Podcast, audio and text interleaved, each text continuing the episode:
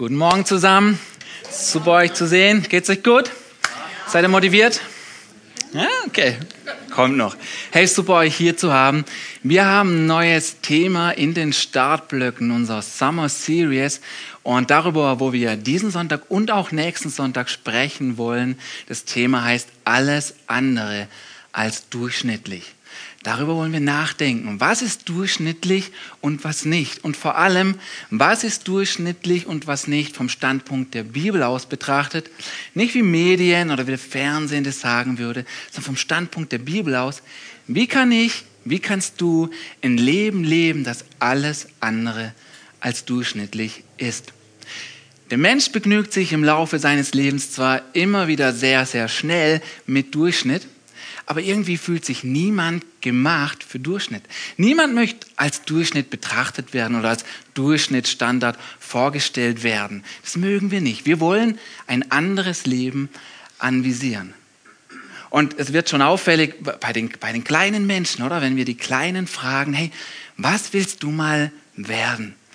Die haben in der Regel eine große Antwort parat. Irgendetwas, das nicht durchschnittlich ist. Kein Kind sagt, ich werde mal Praktikant. Oder irgendwas Großes, das sie werden wollen. Jetzt Praktikas haben ihren Platz und wenn du in einem drin bist, wunderbar.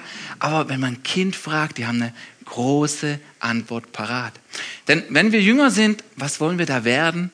Wir wollen Dinge werden wie Präsident, Prinzessin, Ritter, Millionär, Professor, Stardoktor, Fußballtrainer, Hubschrauberpilot und dann stellt man sich vor, wie man mit seinem Hubschrauber in die tiefsten Schluchten fliegt, die mutigsten und heftigsten Manöver fliegt, nur um Menschenleben zu retten. So stellt man sich vor. Wie ich 17, 18 Jahre alt war, da habe ich aufgrund von so ein paar Anwalt, so Hollywood-Anwalt, Jury-Filme, ja, die haben es mir angetan. Und durch diese Filme hatte ich plötzlich den Wunsch, hey, das wäre auch was für mich. Sowas könnte ich machen. Und ich habe dann meinen Kollegen von meinem Plan erzählt, habe gesagt, hey, ich mache Abi nach und dann studiere ich Jura und dann bin ich Anwalt. Und weißt, ich habe mir das so vorgestellt, wie im Film, so ganz wichtig, so ich, ich in diesem Gerichtssaal und dann zielbewusst, wortgewandt, voller Eifer und Klarheit rede ich vor dem Richter und vor den Geschworenen so, dass sich das Schicksal meines Mandanten im letzten Moment noch wendet und die eigentliche Wahrheit ans Licht kommt. So haben wir das vorgestellt. Klingt gut, oder? Klingt gut.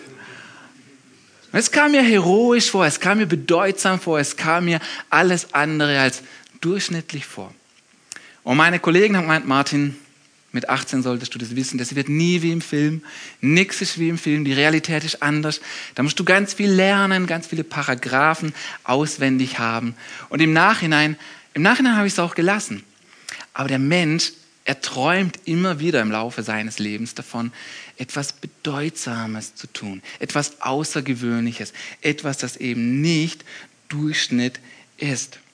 Aber mal andersrum gefragt, gehören du und ich gehören wir automatisch dann zum Durchschnitt, wenn wir halt nicht Prinzessin, Hubschrauberpilot, Schauspieler geworden sind? Gehören wir automatisch dann zum Durchschnitt, wenn halt nicht die Medien und Nachrichten über uns berichten? Was ist durchschnittlich und was nicht? Denn Jesus, er lädt uns ein, ein Leben zu leben, das alles andere als durchschnittlich ist. Er lädt uns ein, ein außergewöhnliches Leben zu leben. Und das Gute ist, es hat absolut nichts mit unserem Wissen, mit unserer Intelligenz oder unserem Status zu tun. Sondern die Bibel sagt, das, was eine außergewöhnliche Person ausmacht, ist nicht, was sie weiß, sondern einfach das, was sie tut. Das, was eine außergewöhnliche, außergewöhnliche Person kennzeichnet, ist ihr Handeln. Und Jesus erklärt genau diese Wahrheit einer großen Menge von Menschen. Und diese Predigt, sie ging in die Geschichte ein als die Bergpredigt. Wir lesen sie in Matthäus 5 bis 7. Und diese Predigt ist so genial. Lese sie für dich zu Hause. Lese sie dir nochmal durch. Jesus geht auf so viele grundlegende Sachen ein und, und er zeigt einfach auch, wie Leben aussehen kann. Wie wir ein Leben anvisieren, das eben außergewöhnlich und nicht durchschnittlich ist. Er redet davon, wie man sich versöhnt. Er spricht darüber, wie man Sünde bekämpft. Und er spricht von gelingender Ehe, von guten Beziehungen, von Freundschaften. Er redet davon, dass wir unser Wort halten sollen, zu dem stehen, was wir sagen. Wenn wir Ja sagen, sollen wir bei diesem Ja bleiben. Er spricht von Großzügigkeit und Gutes zu tun. Auch davon ein Bewusstsein von der Ewigkeit zu haben. Nicht nur mein Hier und Jetzt und, und alles für sich aufzubrauchen und zu, anzuscheffeln, sondern hey, da kommt noch mehr. Er spricht davon, großzügig zu sein. Er spricht davon, Gott zuerst zu vertrauen und nicht dem Geld, sich keine Sorgen zu machen. Er geht auf so viele Dinge ein. Und dann, wie der Tag sich neigt, lesen wir, dass die Menschen beeindruckt waren von dem, was er gesagt hat. Sie waren hin und weg, sie waren den ganzen Tag da, sie klebten an seinen Worten und sie haben so etwas noch nie gehört. Und viele dieser Dinge, die Jesus in der Bergpredigt vorgestellt hat, sind heute so das Fundament, in vielen Nationen das Fundament der Gesetzeslage geworden, weil die Vorstellung davon, so zu leben, so zu handeln, auch andere so zu behandeln, wenn man selbst behandelt werden will, das ist einfach zu verstehen. Es ist so einfach, aber gleichzeitig auch so brillant. Und Jesus sagt, wenn wir diese Sachen tun, wenn wir diese Sachen umsetzen, dann ist unser Leben alles andere als durchschnittlich. So, Jesus sagt nicht, wenn wir diese Sachen tun, dann wird unser Leben total easy und total locker und flockig und immer Sonnenschein wie heute. Das sagt er nicht, das verspricht er nicht. Aber was er verspricht ist, dass wenn wir diese Sachen umsetzen und tun, ist unser Leben alles andere als durchschnittlich. Und Jesus sagt in dieser Predigt, er sagt, seinen Zuhörern, dass es hier an seiner Predigt, an diesem Berg zwei Menschengruppen, zwei Gruppen von Personen und Menschen hat. Und er sagt, hey, die eine Gruppe ist da und die setzt um, was sie hört. Während die andere Gruppe ist schlicht, schlichtweg damit zufrieden, einfach da gewesen zu sein und es gehört zu haben.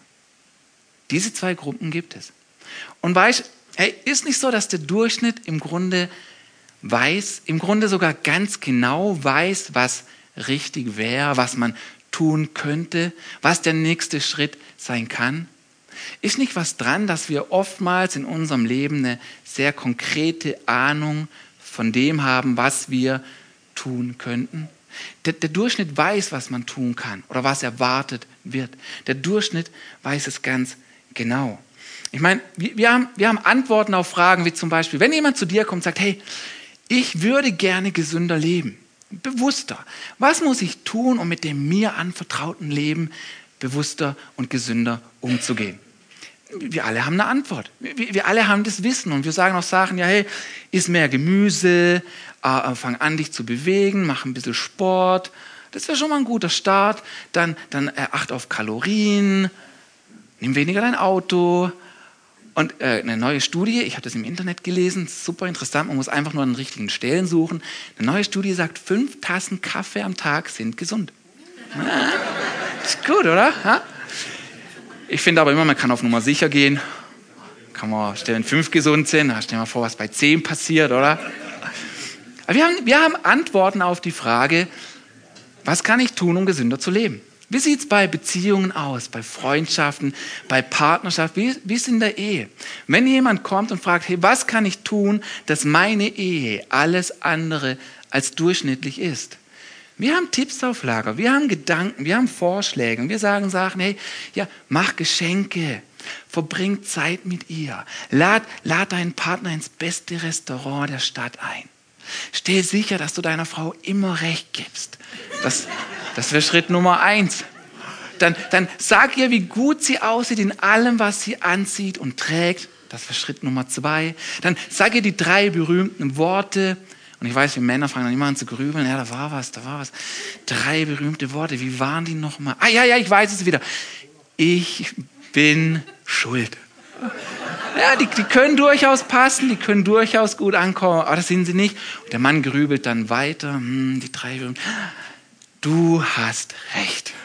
Ja, die sind auch nicht schlecht, die können auch super ankommen, aber dem anderen, dem Gegenüber, dem Partner auf vielerlei Weisen und Arten zu sagen, ich liebe dich, du bist mir kostbar, du bist die wichtigste Person in meinem Leben, ich habe nicht bereut, dich gewählt zu haben. Das ist alles andere als durchschnittlich, wenn man es tut. Die Tipps haben wir auf Lager, die Sachen haben wir drauf. Die Sache ist, tue ich, was ich weiß. Vor den Sommerferien hatten wir hier im U-Turn mit den Jugendlichen, wir hatten eine Serie über Family, äh, über, über Väter, Mütter, Stiefvater, Stiefgeschwister, Brüder, Schwester, die ganze Konstellation. Und, und es ging an einem Abend speziell nur um die Geschwister. Und später in der kleinen Gruppe um die Frage konkret, was willst du, was wirst du tun, um deinem Bruder, deiner Schwester eine Freude zu machen? Was wäre das? Und dann haben wir so drüber geredet und, und unsere Gedanken ausgetauscht und auch, auch, auch Sachen, Sachen ähm, festgemacht. Hey, das werde ich tun, das, das, das mache ich. Und nach einer Zeit schauen mich meine Jungs an und fragen, hey Martin, du hast doch auch einen Bruder. Was machst du? Das sind die spannenden Fragen. Das sind die guten Fragen. Und, und ich habe überlegt und ich wusste sofort eine Sache. Ich habe gesagt, weißt, wisst ihr, mein Bruder, mein Bruder, er ist eineinhalb Jahre jünger wie ich und er steht total auf Computerspiele und, und, und Spielkonsolen und so. Er hat, alle, er hat alle Generationen von Spielkonsolen bei sich daheim und einen HD-Beamer. Und vor seinem Computer hat er ein Lenkrad und einen Rennsitz ein Lenk, äh, so ein Ganghebel und die Pedale. Und weißt, wenn du dann Gas gibst und virtuell durchs Gelände pest, dann fängt das Lenkrad an zu vibrieren und rütteln und so. so er, mag, er mag total diese Sachen. Und deswegen hat er mich schon öfters eingeladen und gesagt, hey Martin, jetzt kommst du einfach mal mit den Kindern vorbei und wir verbringen den ganzen Nachmittag auf dem Sofa. Wir trinken Fanta, essen Schokolade und Chips und wir spielen den ganzen Tag Computerspiele. Das hat er sich gewünscht.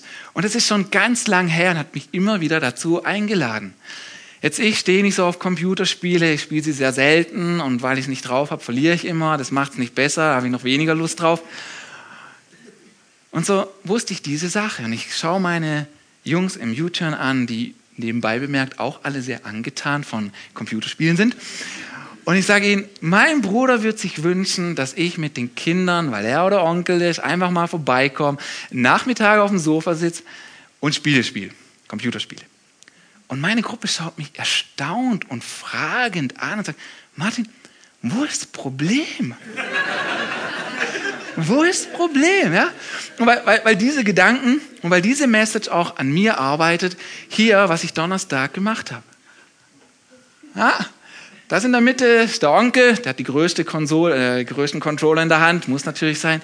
Und wir saßen einen Tag lang einfach nur dort und haben gespielt. Die Kids haben es geliebt, ich habe das Foto gemacht und äh, so haben wir den Tag rumgekriegt. Er hat guten Kaffee. Aber es war was Gutes, weil mein Bruder hat es sich gewünscht und ich wusste es. Die Frage ist nicht, weiß ich, was meinem Bruder Freude machen würde, sondern tue ich es. Wenn Tanja und ich gestritten haben, ich weiß genau, was das Richtige wäre zu tun. Tanja wünscht sich dann Dialog. Ich nicht. Ich mache durch Reden nur noch alles schlimmer. Aber sie wünscht sich dann, dass man redet. Wir haben eine Antwort drauf auf Dinge, wie wir Sachen machen können. Wie sieht es bei Familie aus? Wir wissen, es ist gut, Zeit zu verbringen, mit der Family Spaß zu haben, mit den Kids Zeit zu verbringen. Das wissen wir. Ich habe so oft von Leuten gehört, die haben mir als Vater gesagt, Martin, genieß die Zeit mit den Kindern, sie sind so schnell groß. Und wenn man den Spruch hört und selber noch kleine Kinder hat, du könntest die Leute immer auf den Mond schießen. Gell? Aber, aber recht haben sie. Recht haben sie. Es ist was Kostbares, die Zeit mit der Familie zu verbringen, die Zeit zu nutzen, weil du kannst sie nicht mehr zurückholen. Und manchmal sitze ich abends einfach nur bei meinem Sohn und ich schaue ihm kurz zu, wie er Computer spielt. Er sitzt da nicht einfach nur alleine da, sondern jemand schaut ihm zu. Und dann erklärt er mir manchmal, was er macht und sagt so, guck Papa, jetzt drücke ich da W und dann drücke ich X und schau, und dann sind sie alle kaputt. So, boah, krass, krass. Ja, ja, Papa, und schau, das ist mein Turm und das ist deren ihrer Turm, das ist mein Team, wir müssen unseren Turm beschützen und wir müssen den Turm kaputt machen. Schau, jetzt kommen sie, jetzt kommen sie, jetzt drücke ich das und dann mache ich den, den Attack-Move, verstehst du, Papa, verstehst du? Nein, nein, aber ist gut. Und weißt, es sind keine zehn Minuten, aber er sitzt da nicht einfach nur im Zimmer, sondern der Papa sitzt dabei und schaut ein bisschen zu. Tanja hat angefangen, bei unserem jüngsten Sohn ins Bettgeh-Ritual anzufangen. Und, und sie hat das, hat das Schanzi genannt. Das kommt von Schanze. Weißt du, da, da schleicht die Hand so durchs Bett und sucht sich irgendwo eine Schanze und dann kommt die an und springt nach oben und dann kommt die Hand runter und kitzelt das Kind. Weißt, der Luke, der findet es total genial und du musst die Spannung dann immer erhöhen. Das heißt, der Schanzi kommt, dann fliegt er erst neben dran und all die Spielchen, die man machen kann. Und weißt, der kleine Kerl, der vergisst ja alles Mögliche. Wenn es ums Bett gehen geht, der vergisst aufs Klo zu gehen. Wenn er auf dem Klo war, vergisst er zu spülen, dann vergisst er sich die Hände zu waschen. Er vergisst die Zähne zu putzen, wenn man es ihm nicht sagt. Er vergisst alles Mögliche. Aber den Schanzi, den vergisst er nicht mehr. Der muss kommen, der muss da sein. Und weißt du, ich habe manchmal schon zu Tanja gesagt, warum hast du es nur angefangen? Warum hast du es nur gemacht? Warum hast du nur diesen Schanzi erfunden? Weil dann sitzt man manchmal abends und ist müde und dann hoffe ich, dass er ihn vergisst diesen Schanzi. Aber irgendwann ruft er durchs Haus, Papa, Schanzi. Er macht sich nicht mal die Mühe, einen Satz zu formen oder eine Bitte zu sagen. Nur die zwei Worte. Weißt? Und da muss ich kommen und, und Schanzi machen. Aber weißt auch das, das dauert nur, das dauert nicht mal zehn Minuten. Das ist nicht, ist nicht die lange Zeit. Und dann wenn es auch mal durch einen Tag hindurch schlecht lief mit ihm, es Knatsch gab oder es nicht so einfach war, dann am Abend, wenn der Schanzi da war, dann sich Herzen wieder verbunden. Da war man zusammen. Und wir, wir haben so viele Ideen, wir haben so viel Wissen zugänglich, Dinge, von denen wir auch überzeugt sind, sie sind gut, sie zu tun. Aber die Frage ist nicht, was haben wir drauf, was wissen wir, was gut wäre zu tun. Die Frage ist, setze ich es wirklich um? Der Durchschnitt weiß ganz genau, was man machen kann. Und zugegebenermaßen, es darf gesagt werden, es gibt Momente im Leben, da weiß man wirklich weder ein noch aus. Es gibt Abschnitte im Leben, da ist man ratlos, man sieht kein Ende, kein Horizont in Sicht. Und diese Momente kommen einem ewig vor. Aber real ist, die meiste Zeit in unserem Leben wissen wir, was das Gute zu tun wäre. Das Problem ist, der Durchschnitt begnügt sich einfach damit, es zu wissen. Der Durchschnitt begnügt sich damit, es gehört zu haben, dabei gewesen zu sein. Und Jesus wusste das. Jesus wusste das in seiner Bergpredigt. Es hat Leute da und die sind einfach happy damit, es gehört zu haben, da gewesen zu sein. Sie finden die Punkte gut, sie finden den Talk, den Jesus gegeben hat, gut, aber sie geben sich einfach damit zufrieden, da gewesen zu sein. So, yeah, ich war da im Jahr 00, ich habe noch einen Stempel auf meiner Hand, ich habe meinen Eintritt bezahlt für die Bergpredigt, ich war dabei. Entschuldigung. Und, und Jesus sagt, das zählt nicht.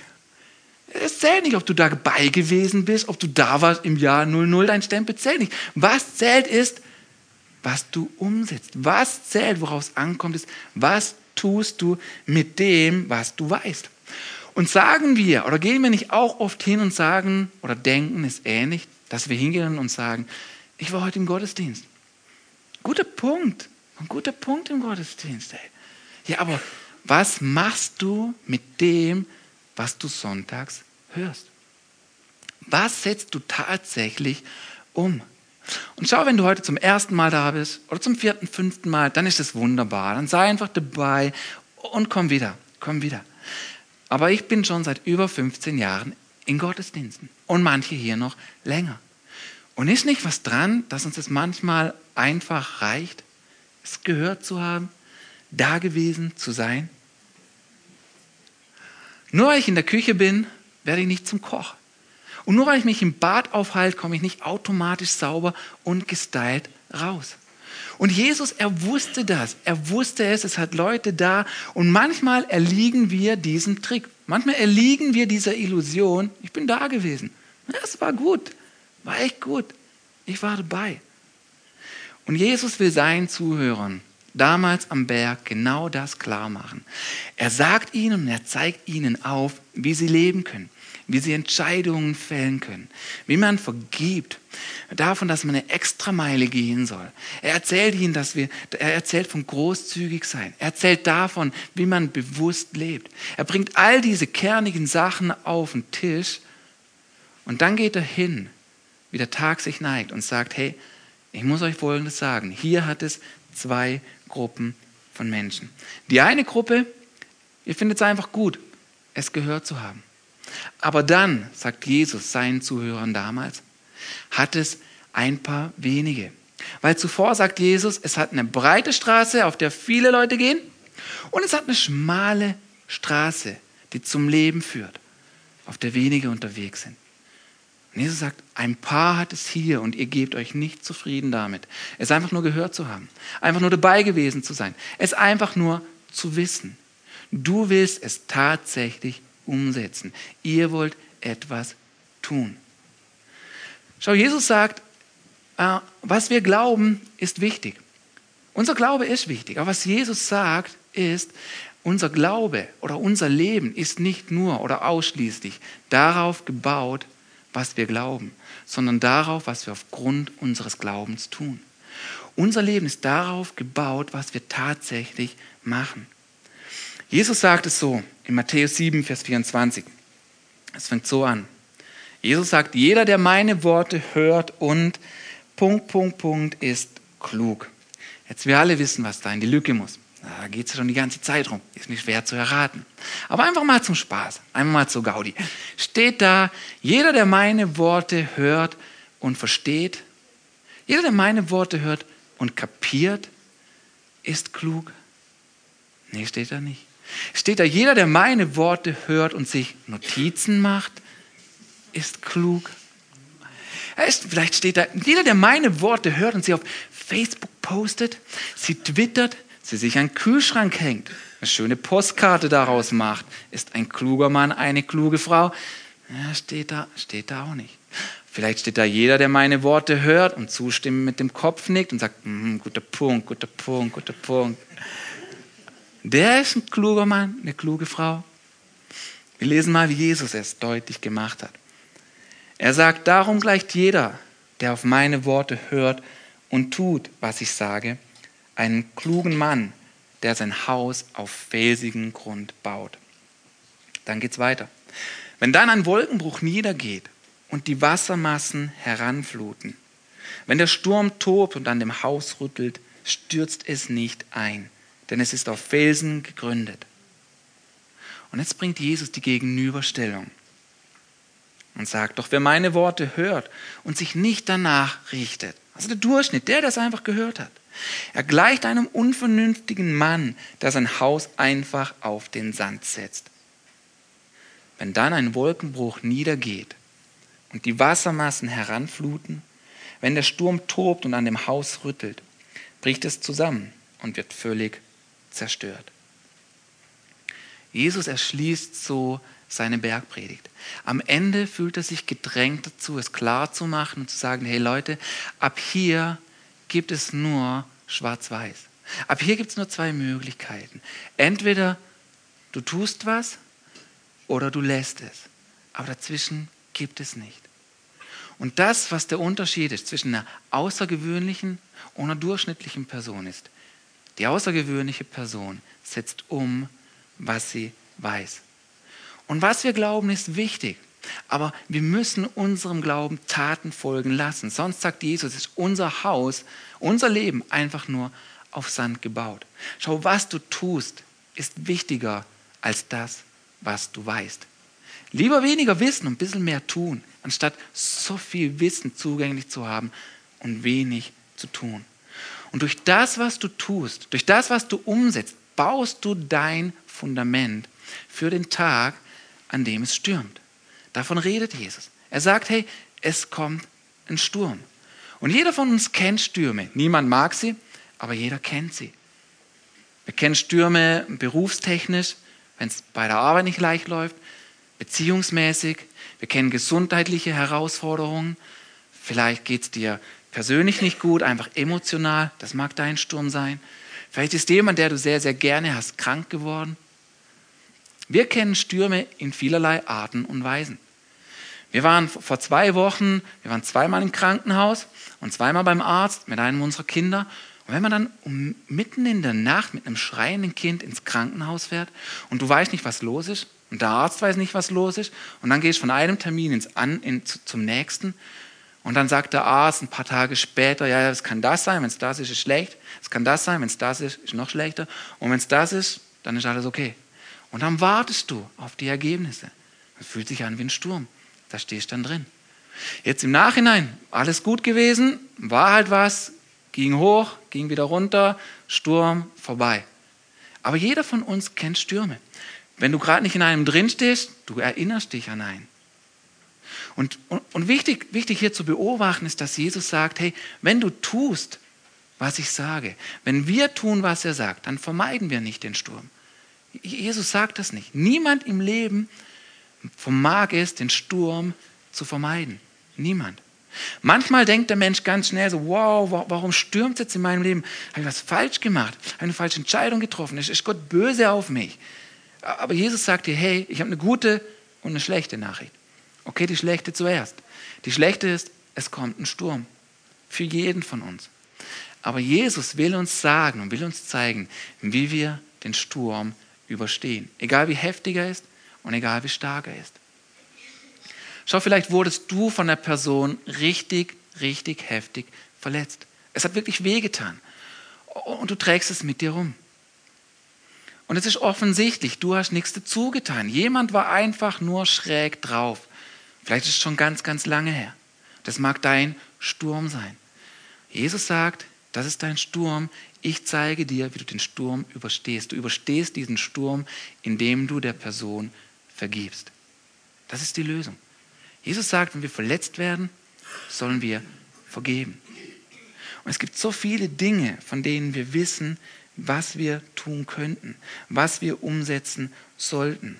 Und Jesus sagt uns, wenn wir die Sache tun und nicht nur wissen, dann sind wir eine Person, die alles andere als durchschnittlich ist. Und durch das, was wir tun, bauen wir unser Leben für den Tag, an dem der Sturm kommt. Und ich möchte uns heute Morgen eine Frage stellen und mich eingeschlossen. Von welcher Sache weißt du, du solltest sie tun, tust sie aber nicht? Welche Sache ist das? Von welcher Sache weißt du, du solltest sie umsetzen? Ich finde es so stark. Ich kann eine Person sein, die alles andere als durchschnittlich ist, indem ich hingehe und tue, was ich weiß. Ich kann eine außergewöhnliche Person sein, nicht dadurch, dass ich ein fettes Bankkonto, ein dickes Auto und ein großes Haus habe, in, in, in den Medien und im Fernsehen komme, sondern ich bin dann, laut Jesus, dann außergewöhnlich, wenn ich schlichtweg umsetze, was ich weiß. Du kannst eine Person sein, die alles andere als durchschnittlich ist, indem du tust, was du weißt. Und deswegen, von welcher Sache weißt du? Und dann, um mit diesem Nike-Slogan zu sprechen, just do it. Äh, mach, mach, mach's einfach. Setz es um. Geh die Sachen an. Diese Message heute Morgen ist wie ein breiter Pinselstrich. Nächste Woche, nächsten Sonntag geht es detaillierter um die Bergpredigt. Aber das ist wie so ein Sprungbrett auch für nächstes Mal. Und ich mache dir Mut, komm nächstes Mal, es wird großartig, es wird super. Aber wenn du nächstes Mal, nächsten Sonntag nur da bist, um da gewesen zu sein, dann ist es zu wenig. Und wenn du heute nur da bist, um es gehört zu haben, wenn ich heute nur einfach geredet habe, dann ist es zu wenig. Dann reicht es nicht, dann zählt es nicht, dann bin ich nur durchschnittlich. Und dann bist du nur durchschnittlich. Und ich weiß, es provoziert, weil niemand von uns will durchschnittlich sein. Und es soll uns auch provozieren. Von welcher Sache weißt du, du solltest sie tun? Vielleicht weißt du, du musst auf eine Person zugehen und das Gespräch suchen. Vielleicht ist deine Family, Zeiten zu ordnen, Prioritäten zu ordnen. Vielleicht ist es Vergebung. Du hast heute die Möglichkeit, hier rauszugehen und zu sagen, hey, ich weiß nicht nur, dass ich vergeben sollte. Es wäre gut, ich habe es getan. Du hast heute die Möglichkeit, eine Entscheidung zu treffen, nicht nur zu wissen, nicht nur da gewesen zu sein, sondern Dinge umzusetzen. Vielleicht ist dieser Punkt Vergebung. Vielleicht ist es etwas, das du hier gehört hast. Vielleicht ist es schon lange her. Aber du schiebst einfach vor dir her. Du, du willst nicht wirklich angehen. Aber hab Mut, die Sachen anzugehen von denen du weißt, sie wären richtig. Vielleicht klopft dein Herz und du bist nervös. Vielleicht weißt du, du solltest auf eine Person zugehen und dir die Wahrheit sagen, weil du sie belogen hast. Es können so viele Sachen sein.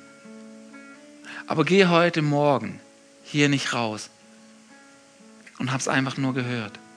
Geh heute Morgen hier raus und tu etwas mit dem, was du weißt. Und ich würde es nicht immer vorschlagen, aber in dem Fall würde ich sagen, wenn du Dinge weißt, und es sind ganz, ganz viele Sachen, und du weißt gar nicht, wo du anfangen sollst, dann nimm das Härteste. Nimm das Härteste und fang damit an. Nimm die härteste Herausforderung. Und ich möchte für uns hier am Schluss einfach beten, dass Gott uns Mut gibt, die Dinge auch umzusetzen. Wissen tun wir so viel. Und ich möchte für uns beten, dass wir hier rausgehen und unser Leben bedeutsam und außergewöhnlich ist. Und dass mein Leben das auch ist. Und wenn du heute Morgen hier bist und du hast eine Antwort auf diese Frage, was könntest, was solltest du tun, dann mag ich dich einladen, dann, dann steh doch auf. Dann steh doch auf, einfach als Zeichen auch zu sagen, ja Gott, ich will alles andere als durchschnittlich sein. Ich will ein Mann, eine Frau sein, die ihrem Glauben Taten folgen lässt. Und ich möchte für uns beten. Und wenn du etwas hast, wenn du Gedanken hast, dann, dann steh doch jetzt auf. Dann steh auf und sag, ja Jesus, ich will diese Sachen tun. Jesus, ich danke dir für diesen Morgen. Und ich danke dir, dass wir alles in unserem Leben haben, was es braucht, um ein Leben zu leben, das nicht Standard ist, das nicht normal ist, sondern von deiner Exzellenz gekrönt. Jesus, ich bete für diese Personen heute Morgen, die hier sind, ein gebrochenes Herz haben, die in ihre Vergangenheit blicken und es schmerzt. Du hast deine Bergpredigt angefangen mit glücklich sind, die die trauern, sie werden Freude haben. Du hast gesagt, du gibst uns Freude, du gibst uns Trost, da wo wir es brauchen. Und ich danke dir, Jesus, dass du uns nahe kommst heute Morgen, wir dich spüren können und unsere Tränen abwäscht. Danke, dass du uns zuerst gibst und nicht von uns forderst. Danke, Jesus, dass wir heute Morgen vergeben können, Entschlüsse fassen können, von dir hören können, was der nächste Schritt ist. Und ich bete, Jesus, gib uns Mut, dass sich diese Sachen nicht einfach verwaschen im Alltag, sondern dass wir nächste Woche Nägel mit Köpfen machen, eine Person sind, die ihrem Glauben Taten folgen lässt und tut, was richtig ist. Danke, Jesus. Danke, Jesus. So, bring diese Sachen, die dir auf dem Herzen sind, bring sie deinem Gott. Wir wollen noch dieses Lied singen. There's power in the name of Jesus. Und das ist wahr. Da ist Kraft in seinem Namen. Und diese Kraft ist da für dich heute Morgen. Und er will sie dir geben und anvertrauen. So öffne dein Herz, öffne dein Leben für diesen Gott und sag, ja Jesus, es tut mir leid, dass ich so viel weiß und so wenig gemacht habe. Es tut mir leid, dass ich weiß, ich sollte Punkt, Punkt, Punkt. Und ich habe es immer noch nicht gemacht. Aber ab heute, Jesus, ab heute gehe ich in meine Woche, gehe ich in meinen Tag. Und ich werde nicht nur eine Person sein, die durchschnittlich ist und die weiß, was richtig ist. Ich werde es tun, Jesus. Danke, dass du uns die Kraft dazu gibst. Da ist Kraft in deinem Namen. Danke, Jesus. Amen.